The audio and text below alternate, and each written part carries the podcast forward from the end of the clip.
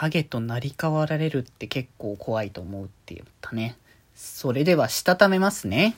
今日もさよならだより。はーい、どうも、皆さん、こんばんは、デジェジでございます。はい、この番組は、今日という日に、さよならという気持ちを込め、聞いてくださる皆様にお手紙を綴るように、僕、デジェジがお話ししていきたいと思います。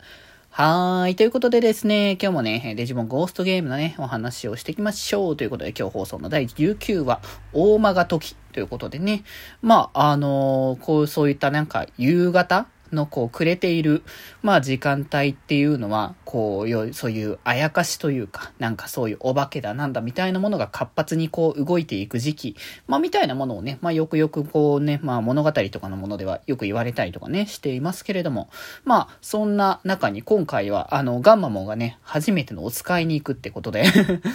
いや、ホログラムだから大丈夫っていう結構やっぱその辺便利なんだなってつくづく思ったんですけど、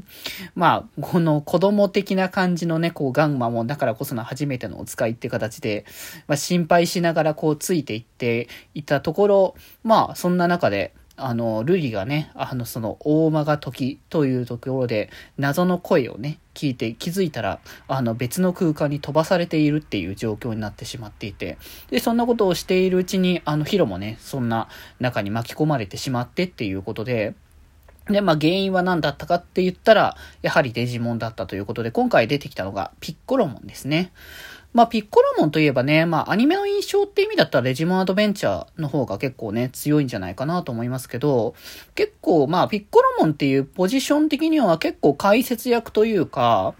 結構その、助けてくれる、あの、子供たちの仲間をしてくれる、あの、サポートしてくれる立場だ源内さんと、あの、こう、対になるみたいな感じの、まあ、キャラポジションっていうことで、結構、あの、理知的じゃないけれども、なんかそういった、あの、しっかりと物事をね、説明してくれる役回りだったけれども、どっちかといえば、今回出てきたピッコロモンは、本来の性質なのかな？多分。結構、あの、無邪気な感じというか、そういったものを結構ね、あの、押し、押し出していて、で、こう、過去と未来を行き来、あの、自由にね、することができるという、こう、ところで、あの、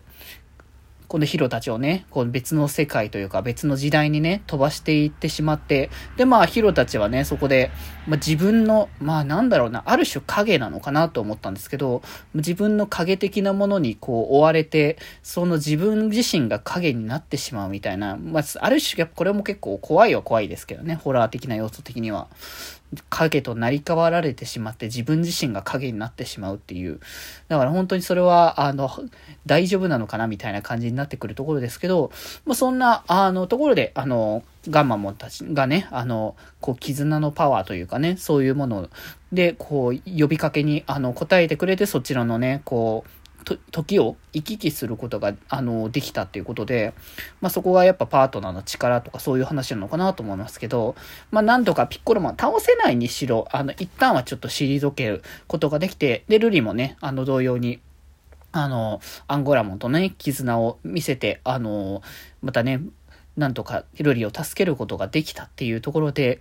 で、まあなんかね、そこで、まあ一応伏線みたいなところなのかなって感じはしたんですけど、その、そもそも、こう、過去に行って、あの、なかったものにしようってことで過去に行ったけど、ガンマモンの過去の方に行ったところ、謎のこの、怪我というか なん、なんか状況をね、見せられて、そして未来に行ったら、あの、逆にこう、テンションがすごくピッコロモン、テンション上がってガンマモンと親友になりたいって言い出すっていう、これは一体どういう状況なんだろうっていうところで、あれなのかな？ピッコロモンは今後もあのレギュラーで出てくる感じの設定感なのかなっていう気もねちょっとしたんですけど、まあわかんないですけどね、次回以降に出てくるかどうかがそこはまだね、あの、詳細には出てないですけど、まあピッコロモンがその過去と未来に行った、そのガンマモンの過去と未来というのがどういったものなのかっていうのが正直明言はされてなくて、今後の伏線なのか、まあ、ここだけしか出てきないことなのか、正直まだわからない。まあ、ガンマモ自体が本当に謎を抱えている。他のそのアンゴラモンやジェリーモンは別にその自分たちの意思でいろいろ動いていたりとかするけど、もうその過去が正直まだ分かってない部分が多いから、その辺の解説がもうちょっと聞きたいなっていうのはちょっと今回見てて思った部分かなと思いましたけど、まあね、次回は炎の監獄ということで、えっ、ー、と、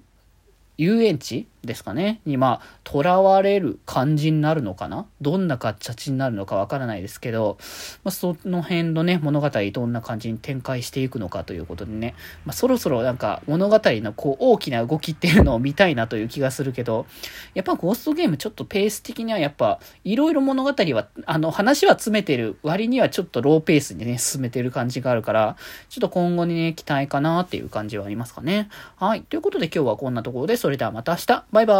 ーイ。